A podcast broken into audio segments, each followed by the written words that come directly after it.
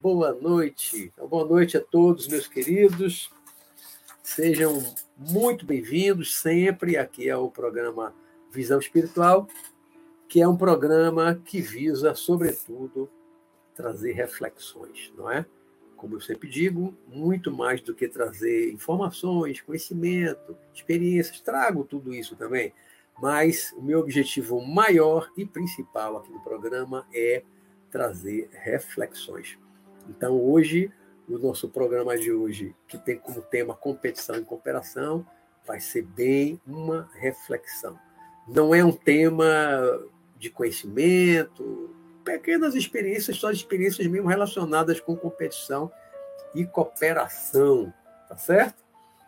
É, eu, quero, eu quero começar esse tema hoje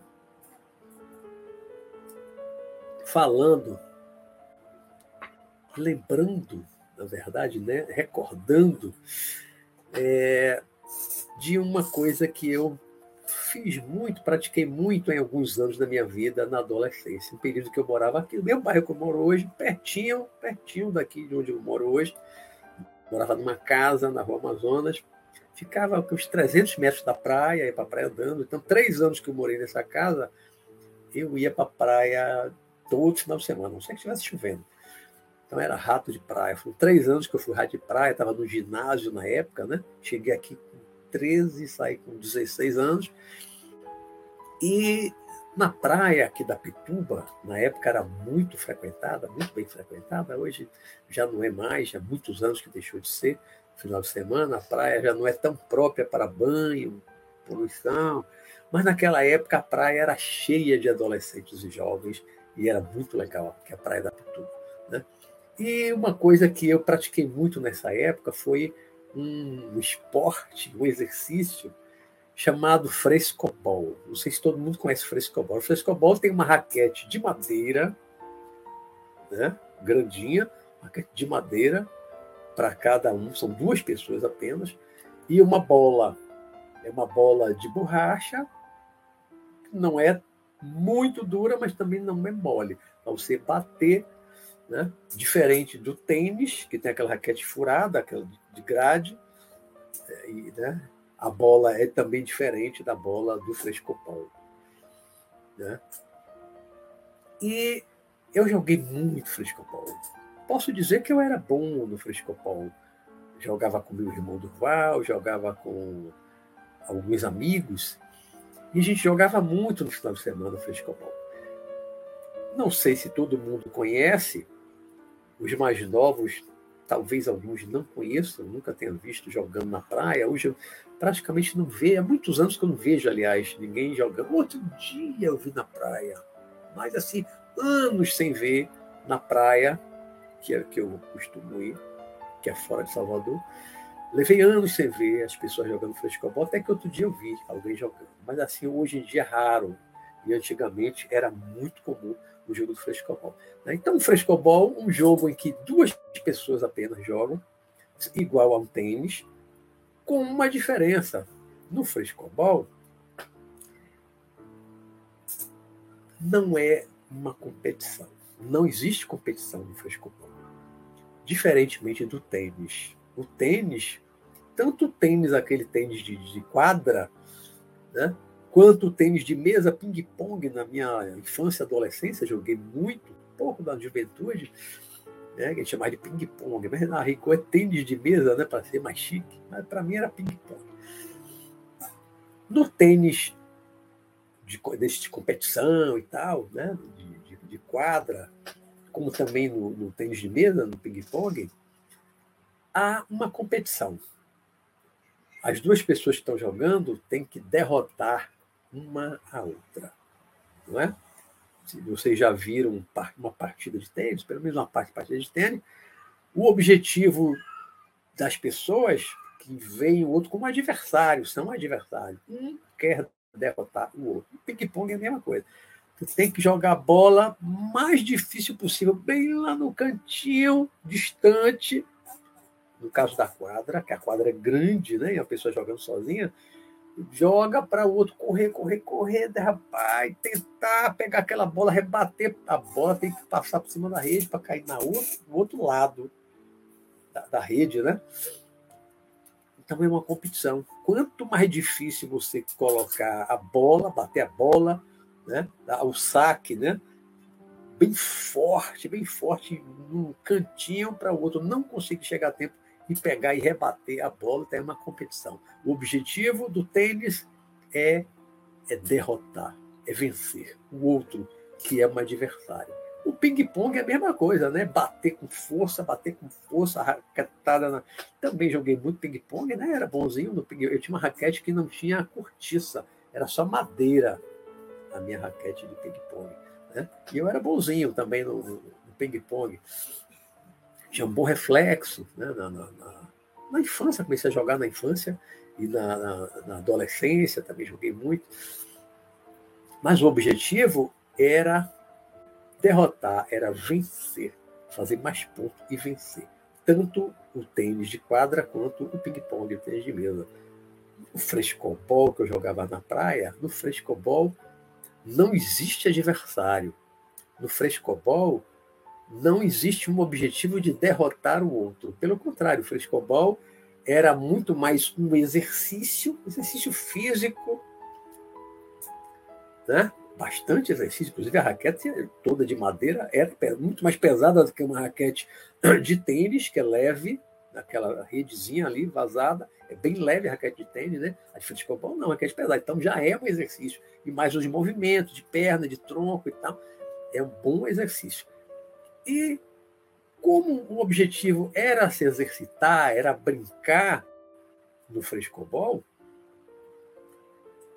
você não tinha que bater na bola longe. Primeiro que no frescobol não existe uma quadra, não existe um campo demarcado. Você fica em qualquer lugar lá na areia da praia, onde for, né? Pode ficar onde for. E o objetivo é você rebater a bola de forma que o outro, que não é um adversário, possa rebater para você de volta. Né? E ele rebate também dentro de um, um limite né? ou na sua direção mesmo, em cima de você, você vai rebater, ou um pouco para um lado, um pouco para o outro, mas que você possa estender um pouco o corpo, se esticar e rebater para ele, para ele rebater de novo. Então, no frescopol, você tem que bater uma bola que o outro possa bater de volta para você, você rebate, mas também de uma forma que ele possa rebater. E quanto mais tempo a bola levar, bate, rebate, bate, rebate, sem cair no chão, melhor. Não tem tempo, não tem round. Diferente do tênis, né? tem várias. É, como é que chamam? Não lembro agora como é que chamam. Não me lembro agora como é que chamam no, no tênis, né? Você aí descansa, tal, aí vem outro tempo, primeiro tempo, segundo tempo. Não sei se é assim, igual futebol, não lembro mais. No tênis. No frescobol não tem isso. Então não tem quadra, não tem juiz no frescobol né? não tem quadra demarcada, um espaço demarcado, e não conta ponto. Se você rebater a bola ruim, que vai longe do outro que está jogando com você, aí ele vai ter que correr para pegar a bola. Isso é ruim. Isso é que não está certo, não é bom. Né? O objetivo é rebater de uma forma que o outro possa alcançar a bola, bater de volta para você, de forma que você também possa rebater. Então, eu estou aqui falando de frescobol e tênis, inicialmente, para mostrar a vocês, para dizer a vocês, que o frescobol é um bom exemplo de cooperação. Né? Os dois, as duas pessoas que estão ali jogando frescobol não estão jogando um contra o outro, não estão competindo um contra o outro.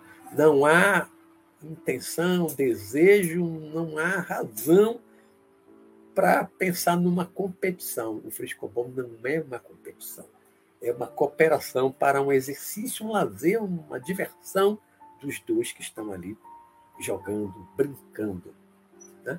Frescobol é cooperação. Para mim é um exemplo assim perfeito de cooperação. Em comparação, aí o versus, né? a competição, que é um bom exemplo, o tênis. Pode botar basquete, vôlei, mas aí são coletivos, não são individuais. Né? Eu falei do ping-pong, tem de mesa, que você vem deixar o tênis de quadra, que são competição. Então, bom exemplo de competição. Na competição, o objetivo dos competidores é derrotar o outro, é vencer o outro, é bater a bola com mais força, uma, uma, bater num lugar mais difícil possível para que o outro não consiga alcançar a bola e você derrotar. Vai contando pontos. E aí entra a coisa de, da vaidade, do orgulho, né? de você vencer, de você ser campeão, de você ganhar medalha. Hoje em dia, se não for apenas amador, mas você entrar no, no, no circuito dos campeonatos, tanto do tênis de, de, de, quadra quanto do tênis de mesa também, mas principalmente o tênis de, de quadra, competições com prêmios, às vezes milionários. Né? Temos, temos, tivemos grandes é, jogadores de tênis, grandes tenistas do Brasil, que ficaram milionários, ganharam vários milhões só jogando tênis.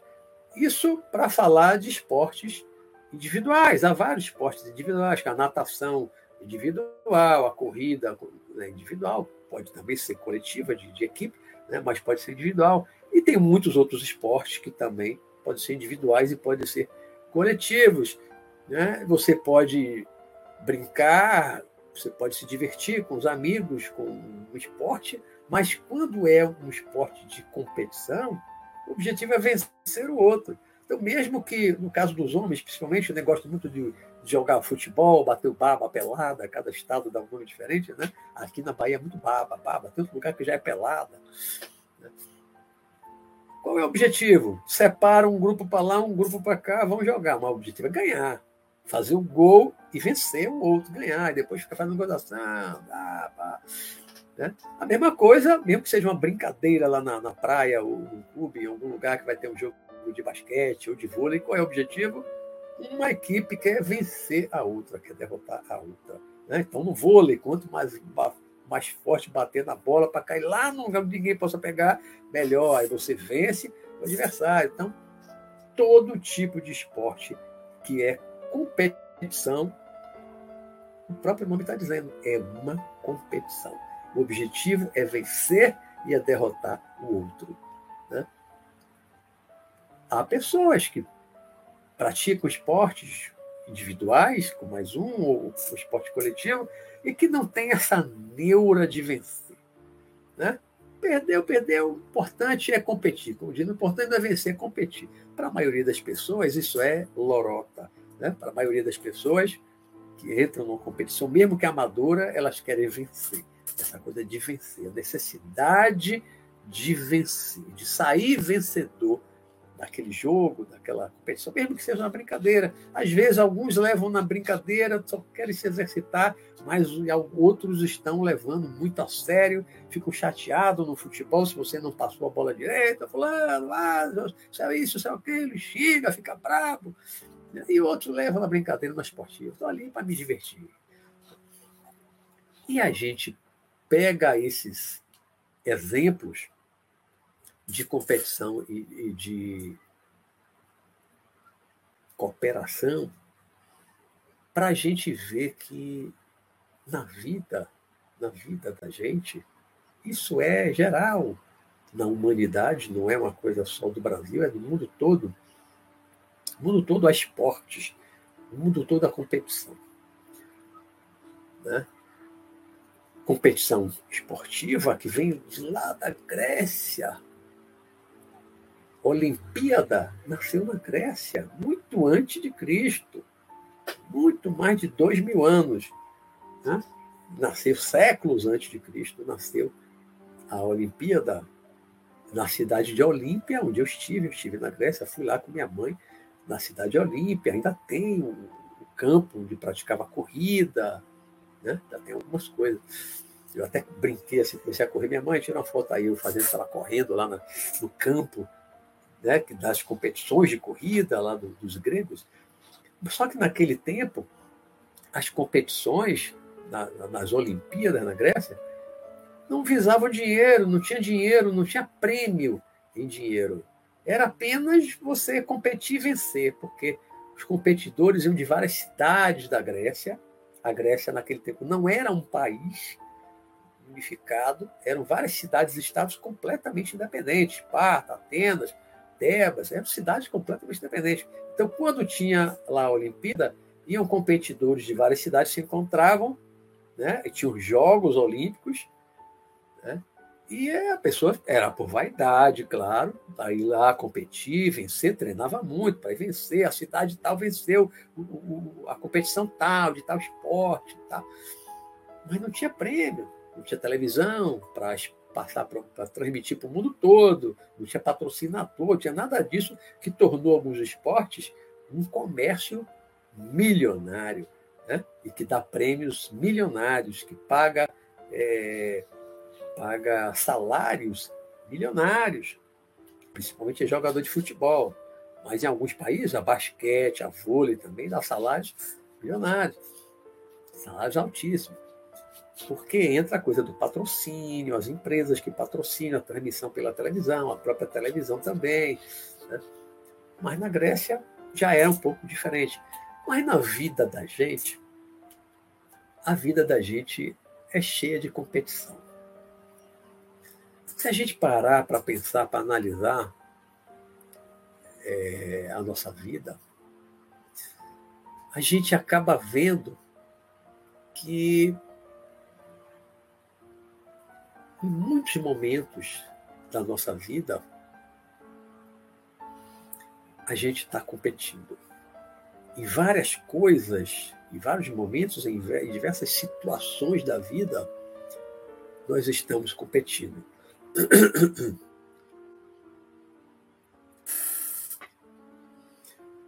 Muitas vezes, numa família que tem mais de, mais de um filho, os filhos competem entre si para ser mais amado, para ter mais atenção dos pais. É, isso é muito comum os irmãos competirem para terem mais atenção dos pais, para ser mais queridinho ou queridinha do papai, da mamãe. Isso é muito comum em famílias. Né?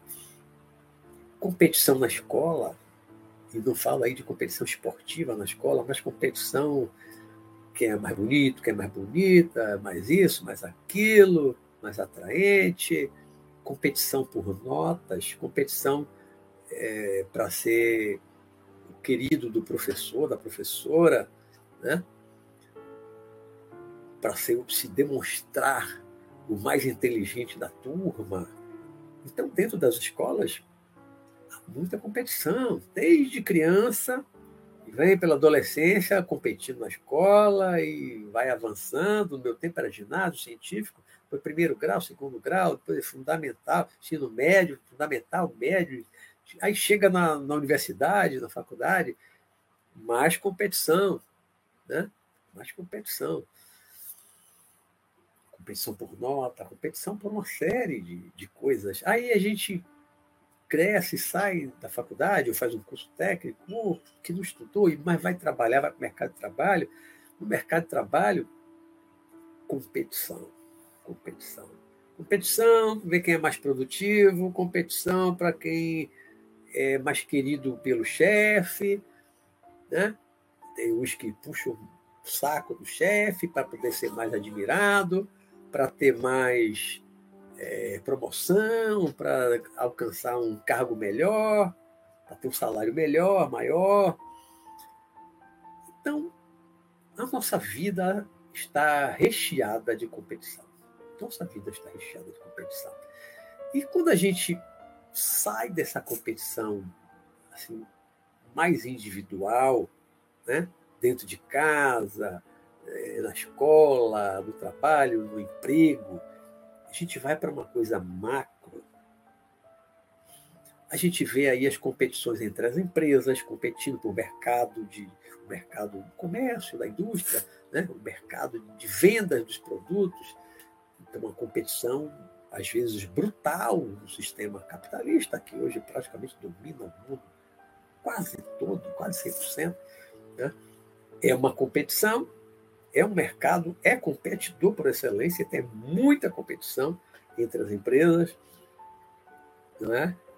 A competição política, como a gente hoje vive no Brasil e, e acontece no mundo todo, né? quando chega perto da eleição, é uma briga brutal. Né? É uma briga brutal, é um vale tudo pelo poder para chegar no poder. Isso é no mundo todo, não é só aqui. No mundo todo tem essa briga política, a competição, aí é uma competição pelo poder. Não é a competição por salário, não é a competição pelo amor dos pais, não é a competição pelo mercado é, comercial, no comércio. Não, aí no mundo político já é uma competição pelo poder. Aí vai para uma coisa mais macro ainda, competição entre as nações. Como o mundo vive numa competição. Desde a mais remota antiguidade. Os países competiam, os países brigavam, brigavam, e um ia invadir o outro para ficar com o campo do trigo. Né? Eram brigas, você vai lá para muito antes de Cristo, o Egito com os hititas a famosa Batalha de Kadesh, que terminou no empate técnico, e os dois pararam, né? Teve um armistício, acabou com a guerra, lá por 1200, por aí, antes de Cristo. Já tinham guerras né? por causa de uma série de, de, de coisinhas pequenas. Né? E um país estava sempre invadindo o outro, o Império Babilônico, veio os persas, invadiram a Grécia duas vezes, os romanos invadiram a Grécia, depois anexaram, ocuparam a Grécia. Os romanos se expandiram e tomaram a Europa até a metade da Inglaterra, foi até Síria, Egito, Israel, né? um império enorme. Depois mongóis também fizeram um império enorme. É, Alexandre o Grande fez um império, foi até o norte da Índia e até o Egito ali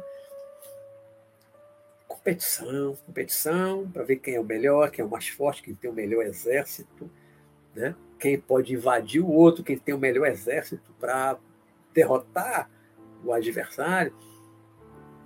E depois a coisa foi, foi, foi mudando, assim, o tempo foi avançando, as guerras foram ficando mais brutais, com, depois que vem a arma de fogo, o canhão, o mosquete, diferente das guerras do passado, de lança, arco e flecha, né?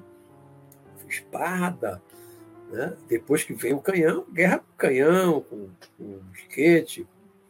Pistola já não era uma, guerra, uma arma de tanto de guerra, porque de alcance mais curto, mas um mosquete para tirar uma distância maior.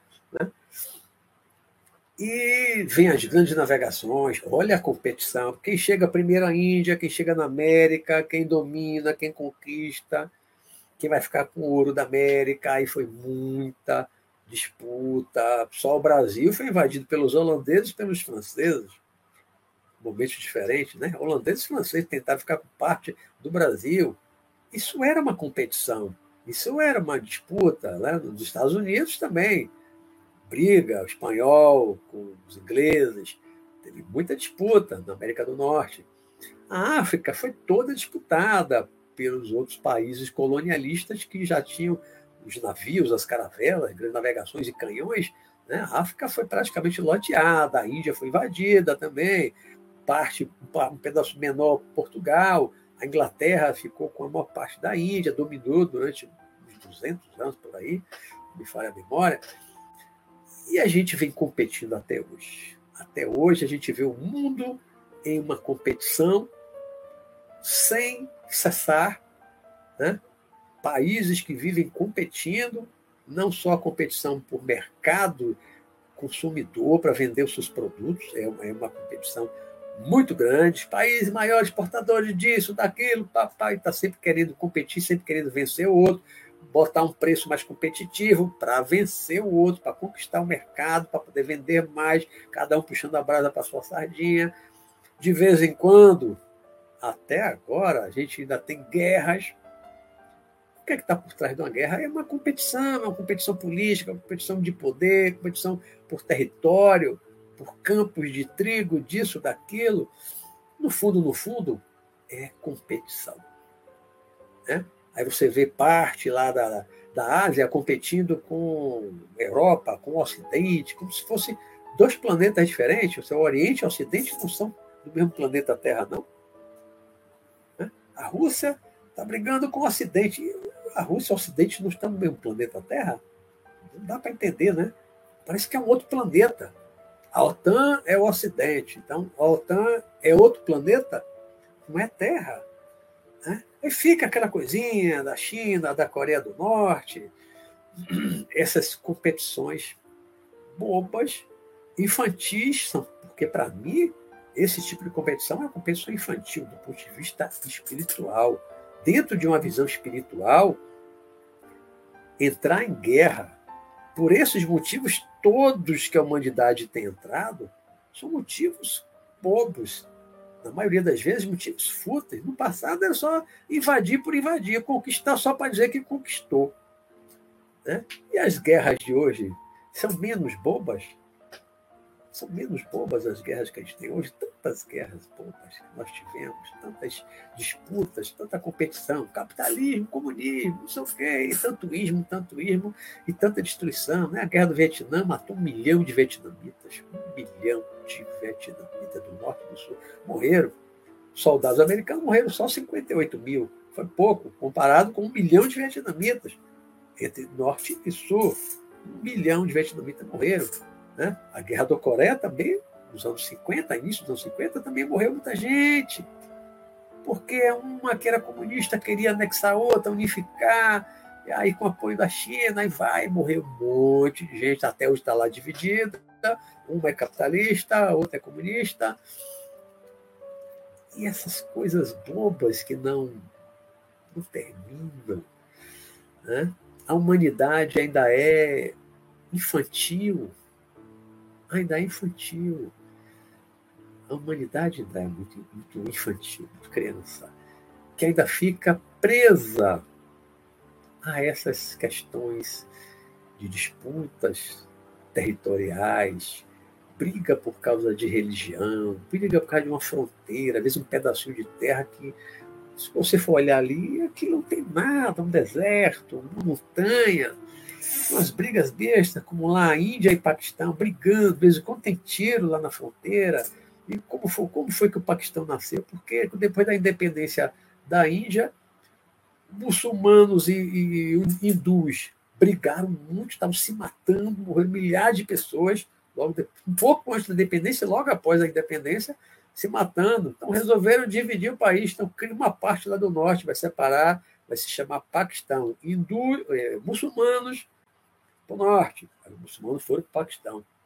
Hindus desce daquela região do norte e vem para a Índia. Então ficou Índia e Paquistão. E são inimigos. São arqui-inimigos. Inimigos. Os dois hoje têm arma nuclear. E vivem brigando na fronteira. São inimigos. Tudo começou por causa de quê? De religião. Era todo mundo indiano. Depois, por causa de religião, disputa de religião, disputa pelo poder, porque quando a Índia se tornou independente, quem vai ser o presidente? Vai ser muçulmano ou vai ser hindu por causa de religião? A política misturada com a religião. Quem vai ser presidente? Não aceitava. Não, não pode ser muçulmano. Não, não pode ser indiano. Não pode ser hindu. Todo mundo era indiano. Todo mundo era indiano. Né? Não tinha raça diferente, não tinha etnia diferente. Todo mundo era indiano, só que uma tinha uma religião, o islamismo, e a outra o hinduísmo. Só isso teve que dividir o país, ficar inimigos por causa disso. E competem, e há uma competição. Né? E vários países vivem competição de várias formas e de várias maneiras. E a gente precisa evoluir. Né? Nós precisamos evoluir. Precisamos evoluir para deixar para trás a competição, esse mundo de competição, e entrar na era da cooperação. Né? Competição é disputa, sempre disputa. Um tem que vencer. Para um vencer, o outro tem que perder. Para haver um vencedor e um perdedor. Na cooperação, não. O próprio nome diz cooperar, é operar com, operar em conjunto, é agir em conjunto, é fazer em conjunto. Na cooperação, as pessoas trabalham associadas, trabalham por um bem comum, com um objetivo comum. Um coopera com o outro, né? com sócios, para um bem comum. Essa é a cooperação. A gente vê cooperação hoje em dia, tá claro que vê cooperação. No passado mais distante, um país sofreu um terremoto, nenhum outro país ia ajudar. Ninguém se envolvia, ninguém ajudava ninguém. Se tivesse um terremoto na Turquia, nenhum outro país vizinho ia ajudar a levar roupa, comida, remédio, mandar médico, cão farejador para procurar vítima debaixo dos escombros e tal. Não, no passado, problema seu. Teve um terremoto, teve um tsunami, problema seu. Os outros países não se envolviam às vezes, quando era até inimigos e tal, falaram: que bom, o terremoto lá destruiu, que bom, maravilha, destruiu o meu inimigo. Mais modernamente, e a gente viu muito quem vem do século XX, como eu, nasci em 1958, né, no meio do século XX, alcancei muitos terremotos, terremoto no Japão, terremoto no México, terremoto nos Estados Unidos, na Grécia, na Itália. Eu vi muitos terremotos ao redor do mundo no século XX. Né? E à medida que o tempo foi passando no século XX, aí virando já para o século XXI, e, hoje, quando acontece algum terremoto, um tsunami, alguma coisa, né? vários países oferecem ajuda. Mandam alimentos, mandam remédios, aviões carregados, toneladas de, de, de medicamentos, mandam médicos, mandam bombeiros, mandam, mandam especialistas em procura de vítimas, como teve aquele, aquela, aquela é, em Minas Gerais, aquela barragem que rompeu, só, é, é né? Brumadinho, né? vieram especialistas de Israel, de outros países, né? bombeiros, especialistas com maquinário é, avançado para detectar corpos debaixo da lama. Então, hoje em dia, quando tem um, tiver um tsunami, tiver um terremoto, uma grande enchente em qualquer país, vários países, independentemente de movimento da ONU, vários países oferecem ajuda, mandam aviões carregados, medicamento, roupa, né? É, mandam bombeiros, tudo mais. Então, a cooperação ela tem crescido tem crescido. Né? Tem crescido o mundo. Mas ainda vemos muita competição. Vemos mais competição do que cooperação. Muita competição ainda. E essa cooperação, ela deve existir não apenas num campo macro, entre as nações, como esse exemplo que eu estou dando aqui, os países oferecendo ajuda de outros países que sofreram terremoto, teve um terremoto também alguns anos atrás no Nepal, destruiu muito de Katmandu, capital do Nepal.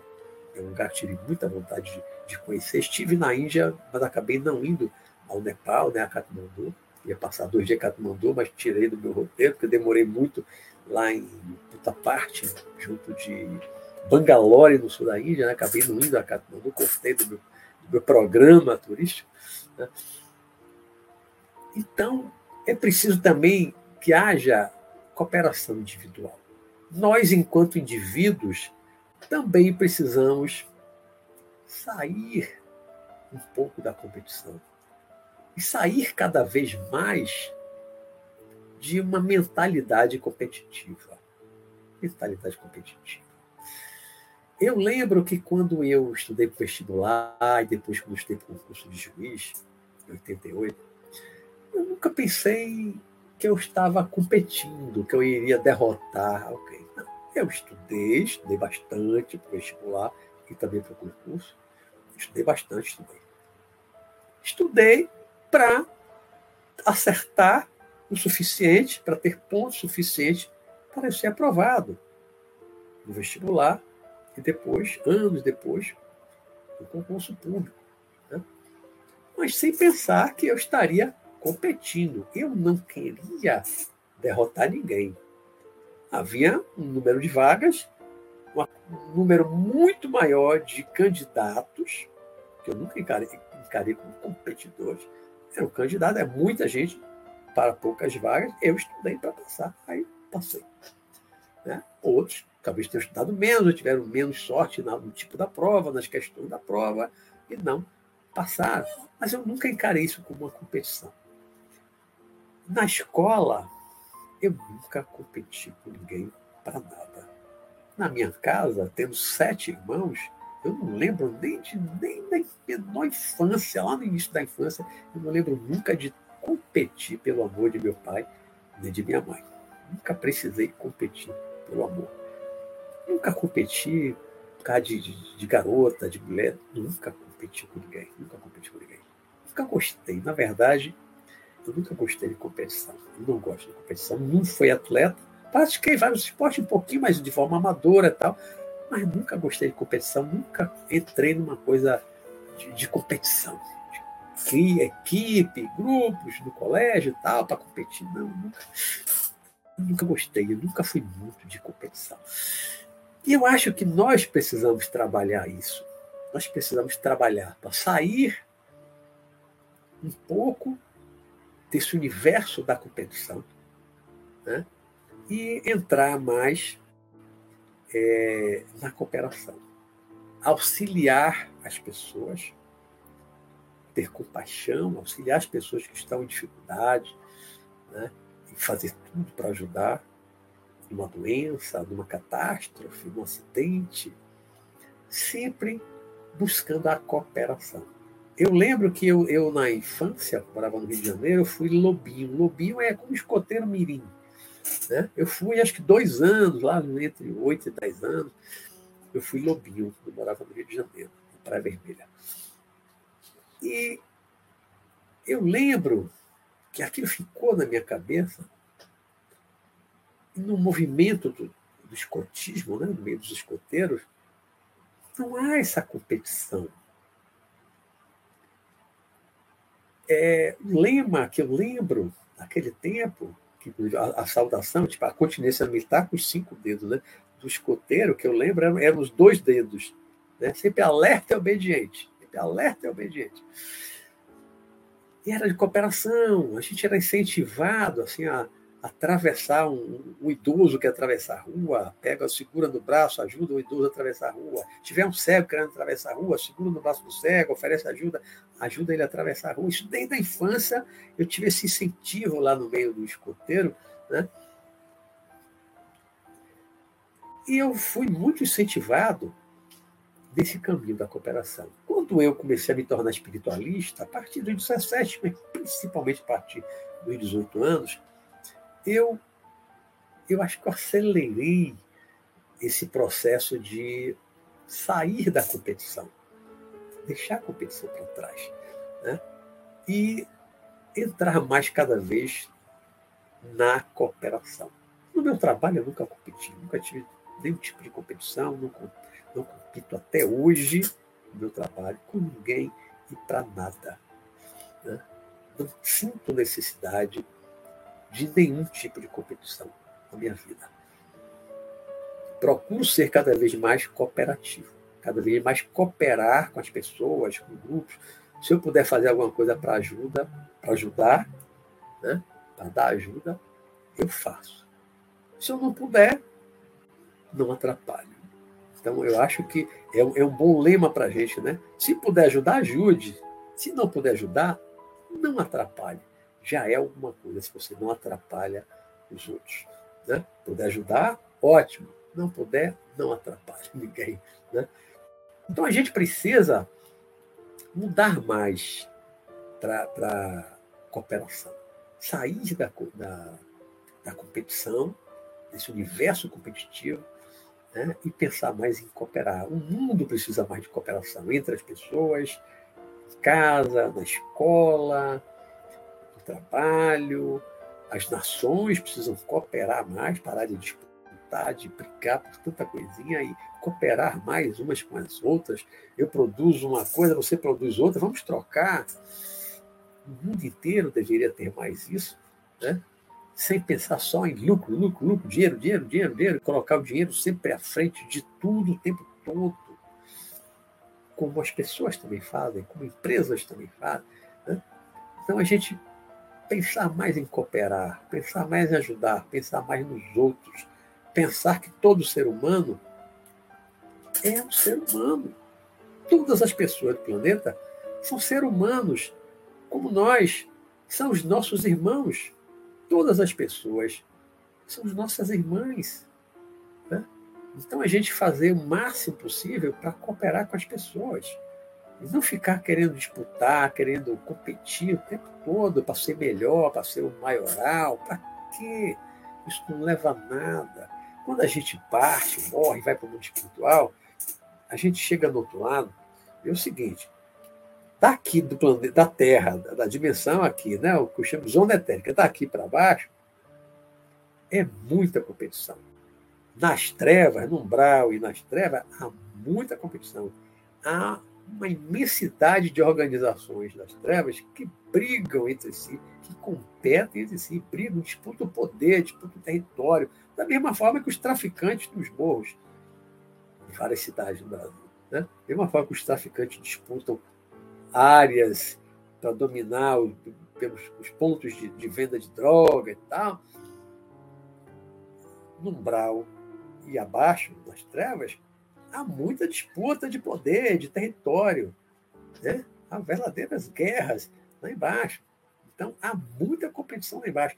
Mas quando você sobe para a cidade no espiritual, tipo o nosso lar, a famosa nosso lar, e vai mais para cima, nessa outra camada do mundo espiritual mais claro, né? e vai dali para cima, não há mais competição. Podem ler todos esses livros, aquela série de André Luiz que começa com o nosso lar, e vários outros livros psicografados por espírito desencarnado, mostram isso. Não tem competição entre os espíritos nessas dimensões superiores. Espíritos elevados, espíritos evoluídos, não entram em competição, eles não precisam competir com ninguém. Então, tem uma equipe de trabalho para resgatar, tem uma outra equipe de trabalho para resgatar espírito umbral. Eles não entram em competição, eles não precisam competir uma com outra para ver quem é melhor, quem resgata. Mas não existe isso. É cooperação. Todo mundo trabalha em cooperação. Então, os líderes que estão mais acima, tudo é coordenado de uma forma a que todo mundo coopere com todo mundo o máximo possível para que o melhor trabalho seja feito para o mundo, para a humanidade. Assim trabalham, assim pensam os espíritos evoluídos. Espírito evoluído não compete. Espírito evoluído não compete nunca. Nunca. Né? Quem compete são os espíritos atrasados, como nós nós.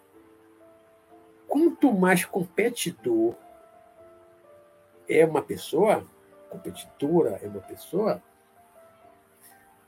menos evoluída ela é. Porque na competição, como eu disse no início aqui da minha fala, a competição envolve orgulho, vaidade, egoísmo. Você quer derrotar o outro de qualquer jeito, nem que tenha lá uma trama, tem um segredinho, tem alguma coisa que você vai fazer, às vezes de uma forma desleal, para você derrotar o adversário. Né? Tem muita competição porque tem deslealdade na competição. Um jeitinho lá para sem ninguém ver. Né? Lembra do gol de mão de Maradona? Aí quando questionaram ele, a mãozinha escondidinha, que não dá para ver direito. Né? Mas depois as filmagens, olha, o gol foi de mão. Aí quando foram entrevistar ele, o que foi que ele disse? Foi la mano de Dio, é a mão de Deus. Ou seja, a mão empurra a bola para o gol, de forma desleal, desonesta. Foi la mano de Dio, ainda botou a culpa em Deus, né? Responsabilizou. Atribuiu a Deus o gol, foi a mão de Deus. A mão dele é a mão de Deus. Então ele era Deus. Desonestidade. Né? Para ganhar um jogo, vale tudo. Para ganhar uma competição qualquer, vale tudo. Né? Para ganhar uma disputa pelo amor dos pais, vale tudo entre os irmãos. Vale tudo. Para ter o melhor cargo lá no seu trabalho, vale tudo. Passar rasteira disfarçadamente do seu colega de trabalho, do seu companheiro, de uma forma desleal, desonesta, nas sombras, para você ter um melhor cargo, ter um aumento salarial, é um vale tudo. De uma forma desonesta, golpe. Até que ponto? Até que ponto? E a ética humana? Onde fica? E a ética? Né?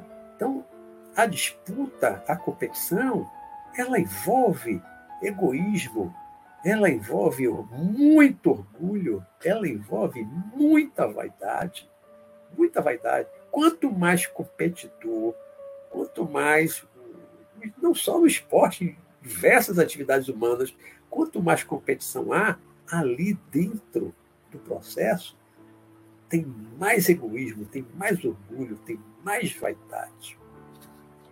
Então, isso não é da luz. Isso não é da luz. Isso não é de espírito evoluído.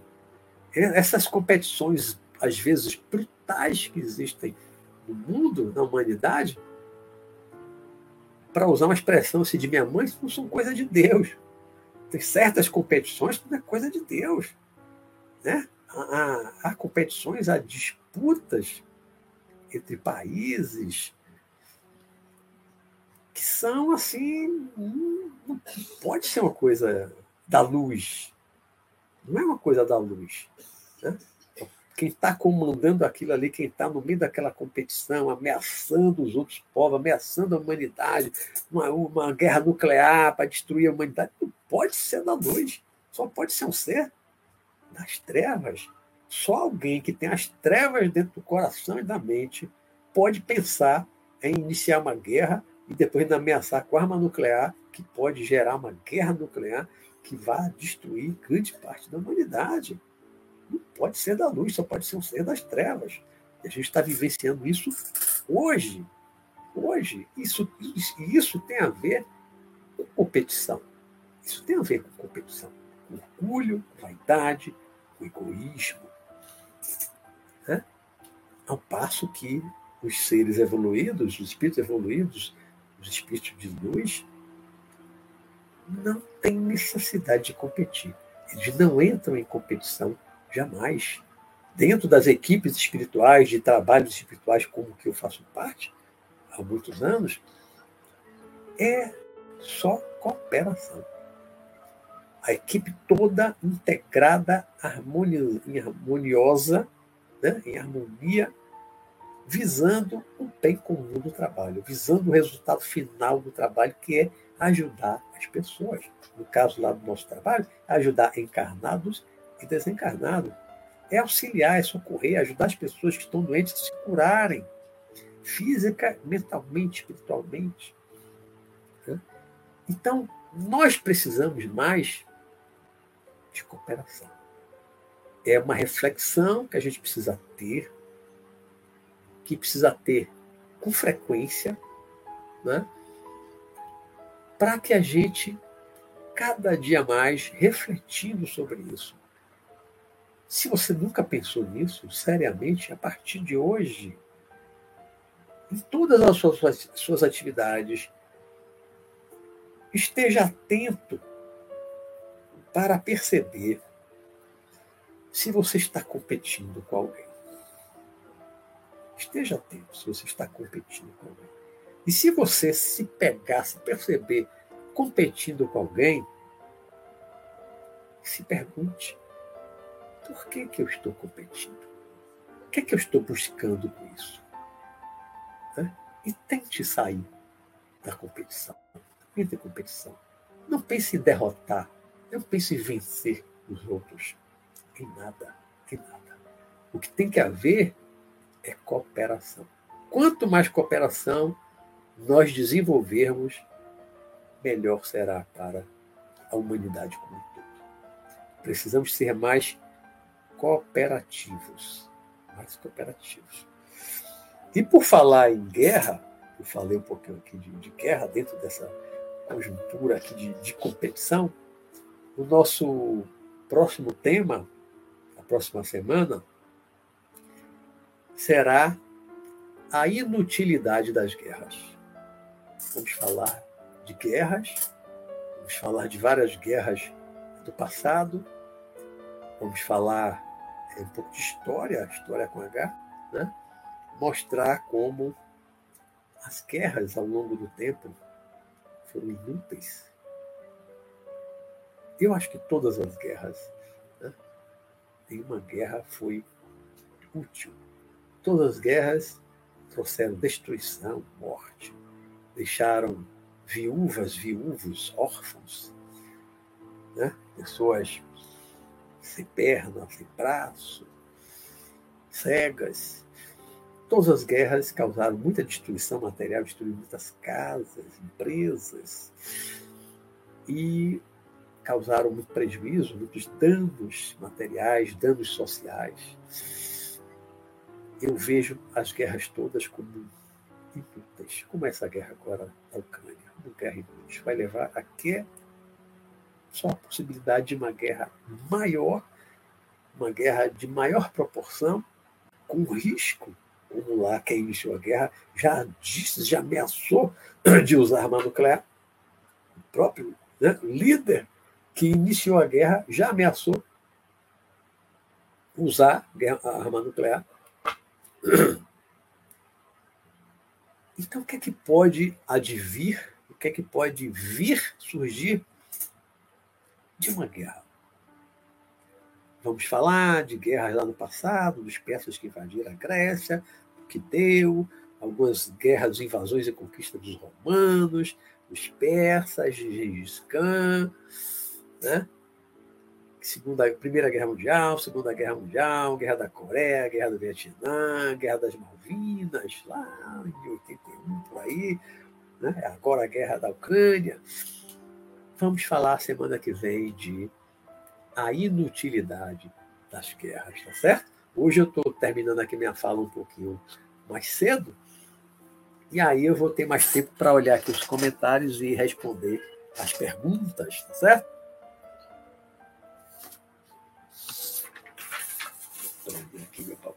Voar. Bom, deixa eu subir aqui para ver os, os comentários. Eu vi que minha mãe, um momento aí, apare, apareceu o nome dela, mas depois sumiu, caiu. Não sei como ela tentou entrar aqui para assistir e caiu. Tirei me assistindo, mãe. Boa noite, um beijão. Beijão para a senhora, mamãe.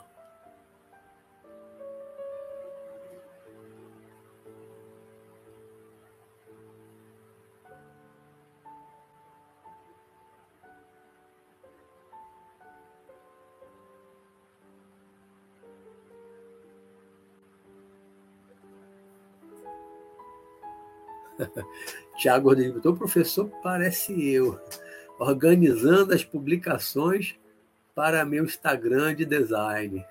Sempre vejo os temas para a semana toda e às vezes mensal. É, eu vou anotando, vai vindo na cabeça os temas, eu vou anotando, anotando, anotando, aí vou riscando o que eu já falei, dei uma conferida nos 87 programas anteriores, hoje é 88, olhei os 87 para ver os temas, para não repetir e tal. Até agora não repeti tema. Já fiz 88 programas com o de hoje. Espiritualidade com simplicidade. Luiz, você não quer me presentear com algum livro seu? Eu não tenho condições. Olhe, o Espiritualidade, eu tenho um site que é www.luizrobertomatos, como aqui o canal de robertomato.com.br.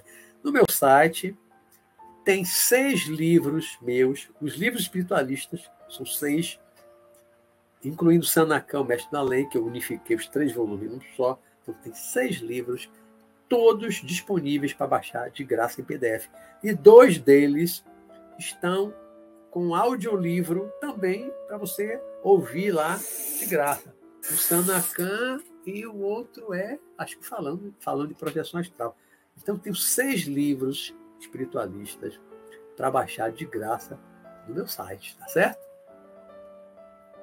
E ouvir os audiolivros também de graça.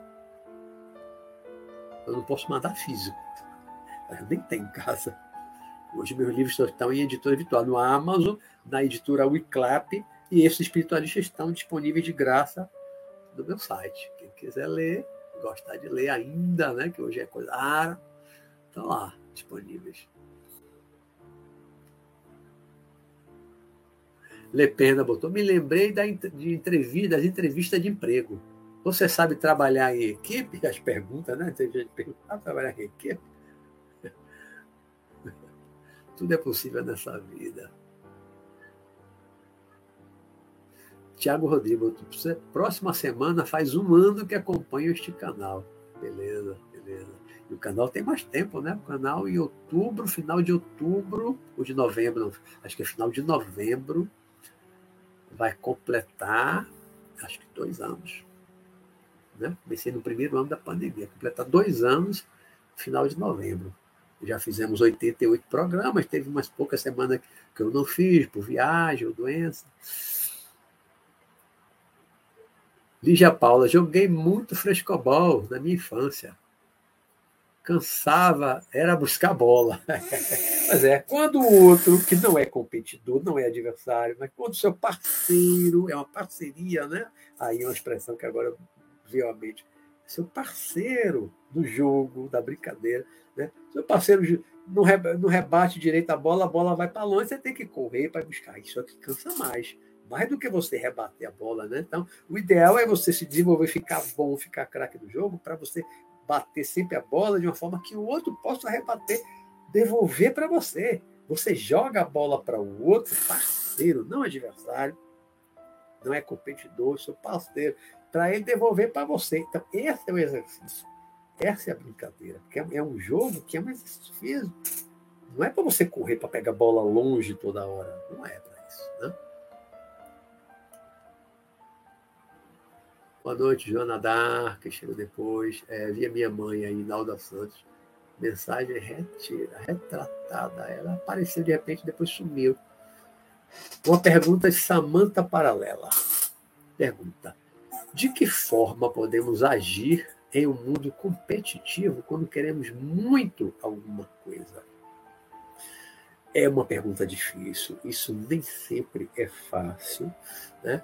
Mas, como eu falei, o exemplo que eu dei, Samanta, em relação a vestibular, concurso, eu queria passar no vestibular, assim como eu queria passar no concurso de juiz. Né? Eu sabia que tinha poucas vagas e eram muitos concorrentes, muitas pessoas concorrendo aquela vaga, né? Mas eu não pensava, eu não estou disputando nada com ninguém. Eu não quero derrotar ninguém, eu quero passar. Eu quero que uma vaga seja minha. Aí o que é que eu pude fazer? O que é que eu fiz? Estudei bastante. Né? Então, meu primeiro vestibular foi arquitetura, você estudando arquitetura, eu estudei bastante para passar no vestibular de arquitetura. Passei no primeiro. Quando eu resolvi fazer concurso, e fui fazer o meu primeiro concurso, foi de juiz de trabalho, e passei, eu estudei muito durante dez meses, que foi seis meses antes da primeira prova, e quatro meses durante as quatro provas, eu estudava 10 a 12 horas por dia e trabalhava seis horas no Estado. Eu, traba, eu trabalhava seis horas, estudava 10 a 12 horas por dia. Né? Acordava às quatro e meia, cinco horas da manhã, começava a estudar, só parava para tomar banho, almoçar, trabalhava, depois ia para um curso e chegava em casa, ainda jantava, ainda, ainda estava assim até meia-noite, doze e meia. Né? Eu estudei muito. Então, eu acho que quando a gente quer uma coisa, trabalhar para conseguir, claro, mas não pensando que está competindo com os outros. Você quer montar um negócio, uma empresa, claro que você vai pesquisar o mercado, né? se tem espaço para o seu negócio e tal, mas não monte pensando que você vai estar competindo, que você vai destruir os, os outros os outros são seus adversários que você vai destruir outro para você prevalecer. Para o seu negócio florescer, você tem que destruir outro. Não pense assim. Não pense isso. Acho uma forma egoísta, mesquinha de, de pensar. Eu acho que a pessoa deve pensar assim: vou montar um negócio, tem mercado, consumidor, vou montar um negócio, vou dar o melhor de mim, vou fazer o melhor possível para agradar as pessoas, para eu desenvolver uma boa clientela que sustente o meu negócio. Se tiver uma outra pessoa lá que o, o serviço era pior do que o seu, o produto era pior que o seu, vendo que você está oferecendo um produto melhor, um serviço melhor, ele vai procurar melhorar o dele também para ficar mais parecido com o seu, ou melhorar. Então, isso, de um certo modo, tem uma competição? Tem, mas a gente não deve encarar como uma competição. não pensar em competição. Né? Pensar em, claro, prosperar, pensar em ganhar dinheiro, claro, ninguém monta um negócio para não ganhar dinheiro, vai ser a sobrevivência, vai ser o ganha-pão, vai ser o sustento da família, mas não pensar que é uma competição, não ver os outros do mesmo ramo como competidores, como adversários, como inimigos, não pensar em destruir o outro para que você cresça. Não, isso é, isso é mesquinho, isso é pequeno. Né? Então, é, é trabalhar para conquistar aquilo que você quer, mas sem, sem pensar como competição. Fazer o melhor possível. O melhor que você pode fazer. Se você vai fazer alguma coisa, vai criar um produto, vai vender um produto, vai prestar um serviço, procure produzir o produto, realizar um serviço o melhor possível para os seus clientes, para as pessoas, para a sociedade, o melhor possível. Né? E isso poderá lhe dar o seu ganho, o seu sustento, da sua família, mas não encarar como uma competição. Eu não gosto da ideia da competição, não gosto. Na verdade, nunca gostei de competição, de tipo nenhum, né? e gosto cada vez menos. Eu penso cada vez mais em cooperação. Samantha ainda botou depois. Se cada um cooperasse para um planeta sem poluição, estaríamos em outro nível de mundo. Com certeza, Samantha. Com certeza, está certíssimo. Nós estamos destruindo, né? já falamos aqui em programa anterior, teve, um programa que, que foi o maravilhoso planeta Terra. Que falei, nosso planeta é maravilhoso, tem água, tem um ar respirável ainda, né? muitas formas de vida, vegetais e animais, tem alimento suficiente para os 7 bilhões e meio de habitantes? Tem. O problema é a má distribuição. Mas produção de alimento tem, tem alimento para todo mundo.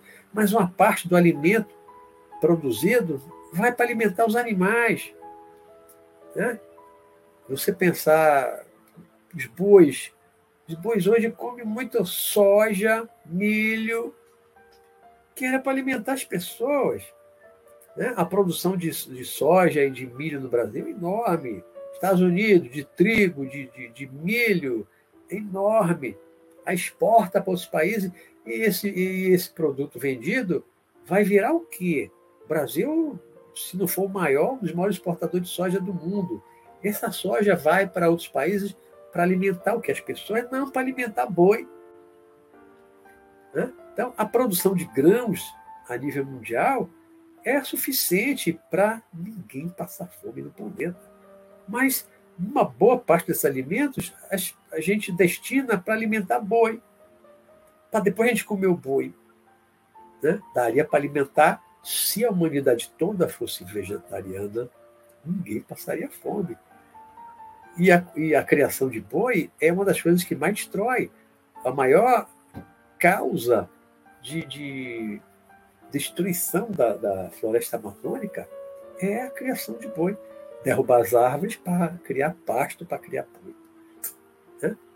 Para criar boi. O Brasil tem um rebanho mole, o Brasil tem mais boi do que ser humano. Tem mais, o rebanho brasileiro é maior do que de habitantes de galinha, de frango, nem se fala. O Brasil é o maior exportador de carne de frango. Exporta para o Oriente Médio, para a Europa. Né? Exportador de frango. E aí vai dar o que para esse, esses frangos comer milho e outras coisas mais. Né? Poderia estar alimentando diretamente o ser humano. Então a gente dá uma quantidade enorme de, de comida para um boi. No final você vai matar aquele boi e pouca gente vai comer o boi durante, até o boi estar tá pronto para o abate, a quantidade de quilos de soja, ou de milho, de outras coisas mais, que, que se dá para o boi. Dá para alimentar uma quantidade muito, muito maior de pessoas do que aquela quantidade de carne que vai gerar, que o boi vai gerar. Né? E por aí vai. E aí a gente destrói o meio ambiente, está poluindo o ar já há muito tempo. O século XX foi todo de poluição das fábricas, poluindo o ar. Até hoje continua de poluindo o ar. Né? poluímos os rios.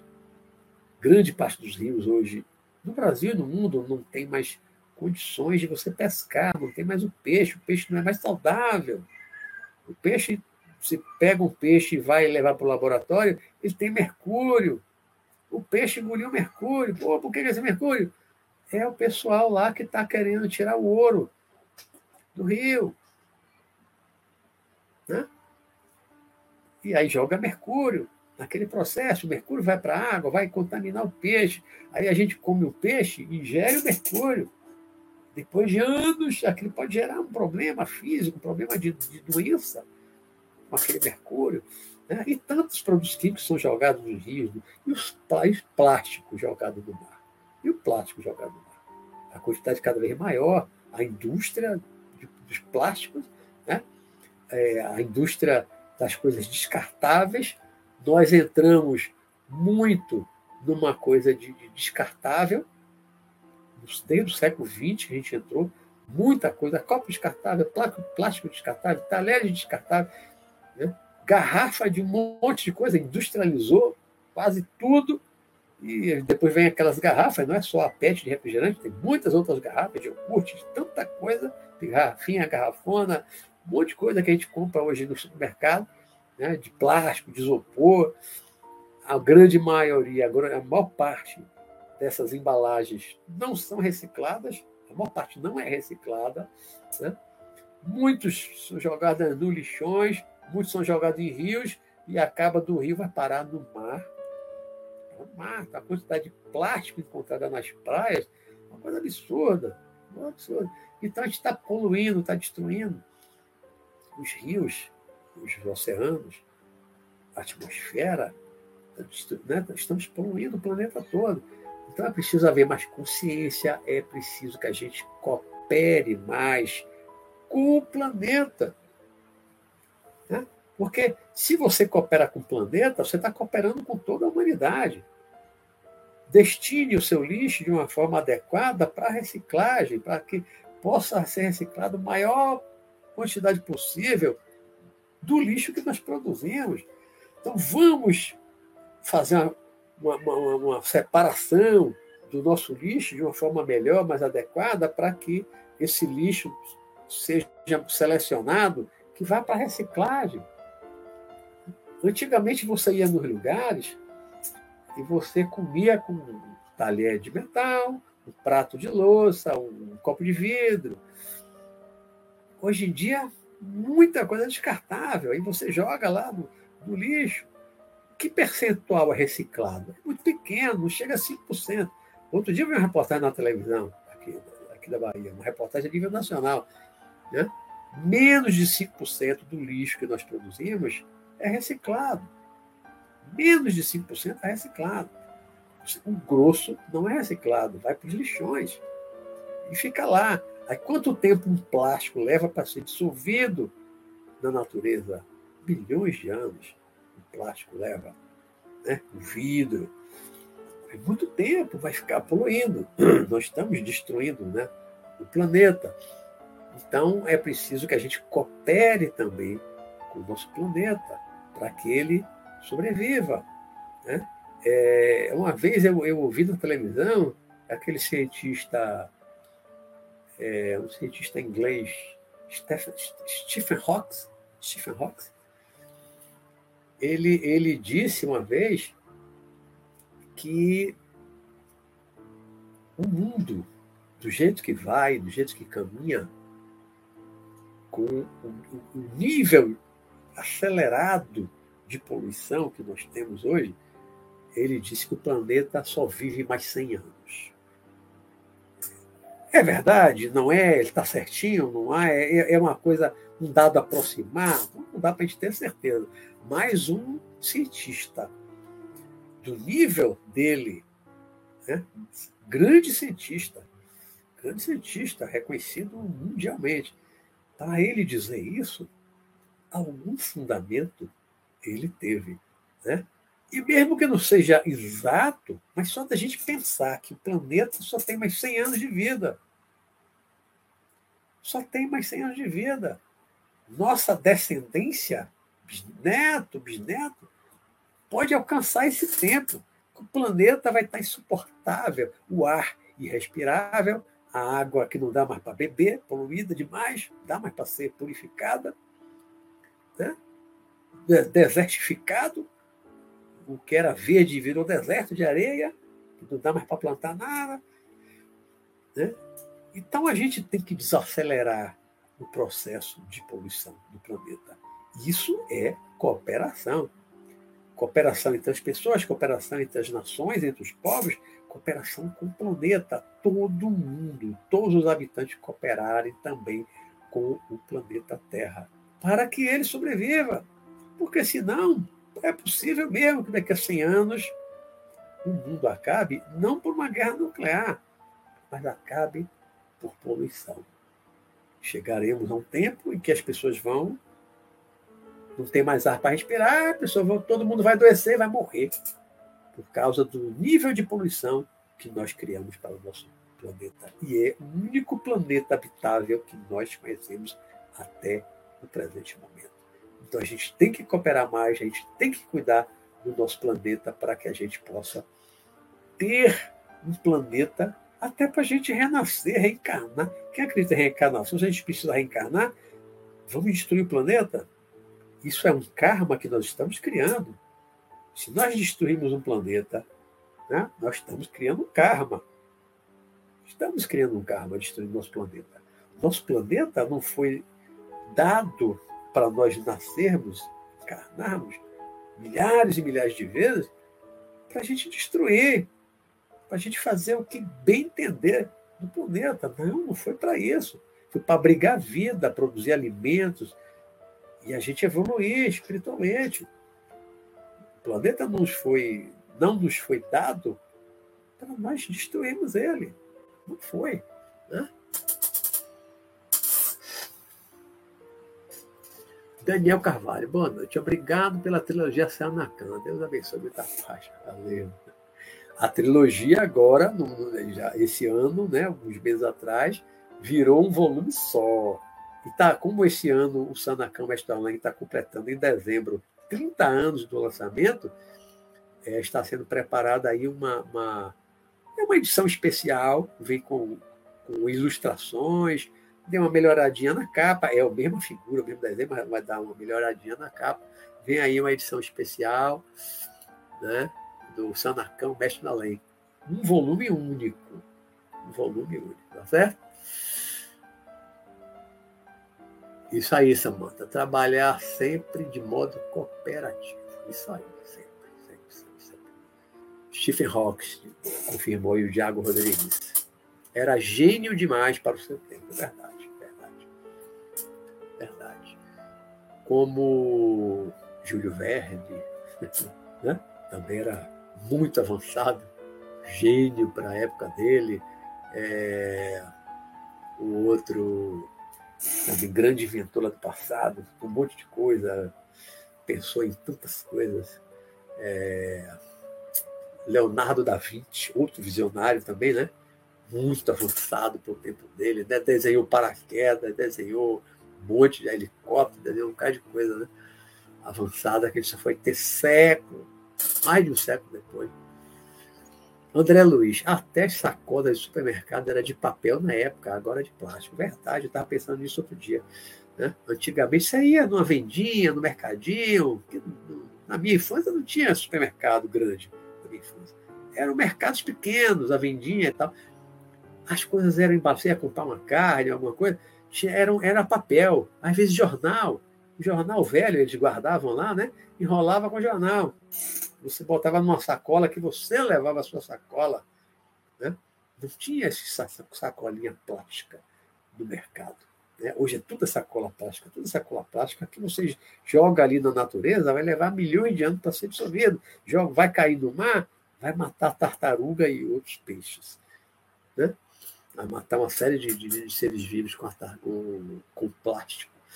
Então a gente podia voltar, né, utilizar, levar uma sacola de casa que é retornável, a sua sacola, levar.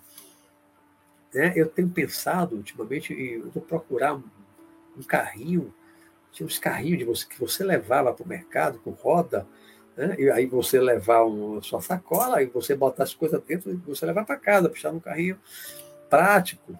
Isso aí, eu moro pertinho do mercado, né? Mas se for de carro, vou comprar uma quantidade maior, ou se quiser ir para o supermercado. A gente pode levar sacolas de papel, né? sacolas, ainda que seja uma sacola plástica, mas uma que você use durante muito tempo, que não vá para o lixo. Né? As sacolas antigamente duravam muito. Você levava para feira. Né? Depois inventaram essa coisa de plástico. Ah, porque é muito plástico, plástico, plástico, plástico, plástico. O mundo está cheio de plástico. Né? Está sendo destruído por causa de tanto plástico. Né?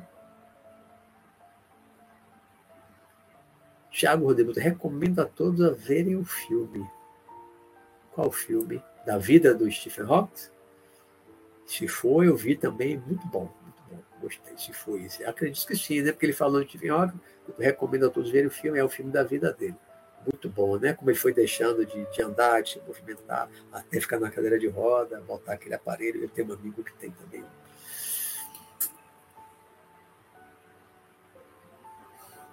Aqui em Portugal, você paga 100, 100 centavos por cada sacola de plástico. Dizia o, o Tiago Rodrigues. Ah, o filme, ele confirmou aí. O filme do Stephen Hawking. É, é bom. Não me lembro agora do, do, nome do filme. Como é o nome do filme, Thiago? Do Stephen Hawking? A Teoria de Tudo? Esse foi a, a Teoria de Tudo, o filme com ele? Tem impressão que sim, tem impressão que foi a Teoria de Tudo.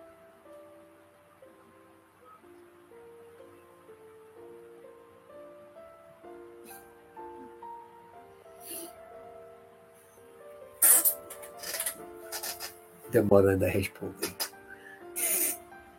Não sei se o nome é igual no Brasil, mas penso que é o mesmo. É, no Brasil, acho que foi a teoria de tudo. Acho que aqui, né? Lá em Portugal, não sei. Às vezes o nome é um pouco diferente, né? Em inglês também não sei como é.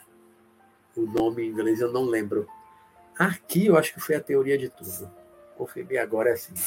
A teoria de tudo. Valeu, obrigado.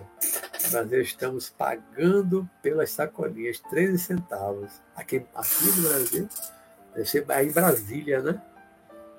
Aqui em Salvador ainda não pago, não, pela sacolinha. Aqui, mercado que eu vou, não cobra pela sacolinha ainda não. Deve ser em Brasília, né, Martinha? Você mora em Brasília, né? Aqui ainda não.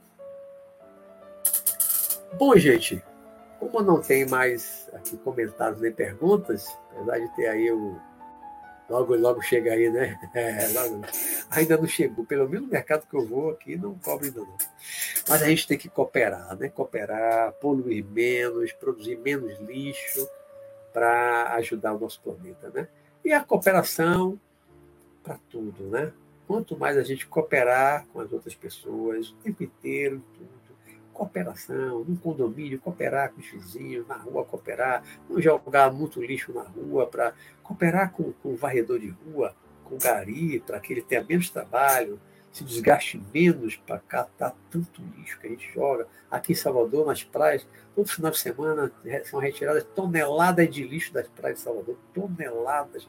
Todo final de semana são toneladas de lixo. Que vão para onde? Para o lixão. Plástico, copo descartável, aquelas coisas de isopor, de comidinha e tal. não levam uma sacolinha de lixo. Eu, quando vou para a praia, levo a minha sacolinha, boto tudo na sacolinha. Quando subo para a calçada, tem lá o lixo próprio, eu coloco minha sacolinha no lixo. Eu não deixo um palito de picolé na areia da praia. Um palito daquele de queijo coalho que eu adoro comer na praia, eu não deixo na areia da praia. Nada, nada.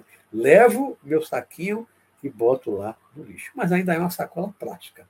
Né? Ele tem que ter um jeito de usar menos sacola plástica, produzir menos lixo possível, porque senão o nosso planetinha não vai aguentar, não é? Então, gente, vou ficando por aqui. Hoje eu vou liberar vocês mais cedo da aula, vocês chegarem mais cedo em casa. Já estão em casa, não é brincadeira.